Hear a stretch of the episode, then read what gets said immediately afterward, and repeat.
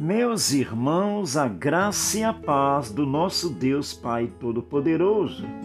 Isaías capítulo 51, versículo 1 nos diz: Ouve-me vós, os que procurais a justiça, os que buscais o Senhor.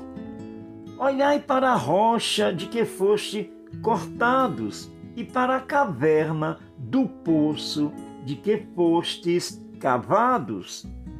Meus amados irmãos, aqui o profeta Isaías está clamando ao povo que busca a Deus, um povo que ainda se manteve fiel a Deus Pai Todo-Poderoso, a ouvir a Deus.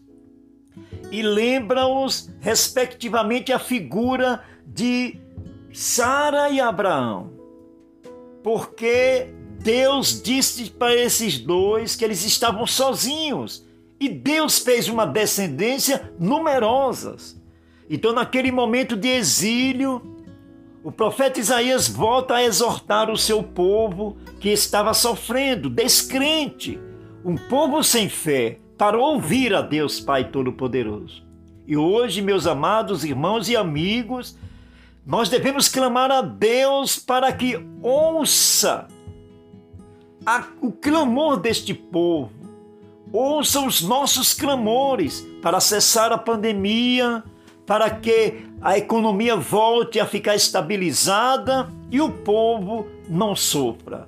Para tanto, nós estamos exortando a todos aqueles que ouçam a Deus Pai Todo-Poderoso. Ouvir, porque aumenta a fé. Ouvir a pregação dos eleitos de Deus, os escolhidos de Deus para pregar a, a palavra, os seus pastores, os seus ministros, para que a palavra de Deus aumente a fé de todos. Em nome de Cristo. Amém.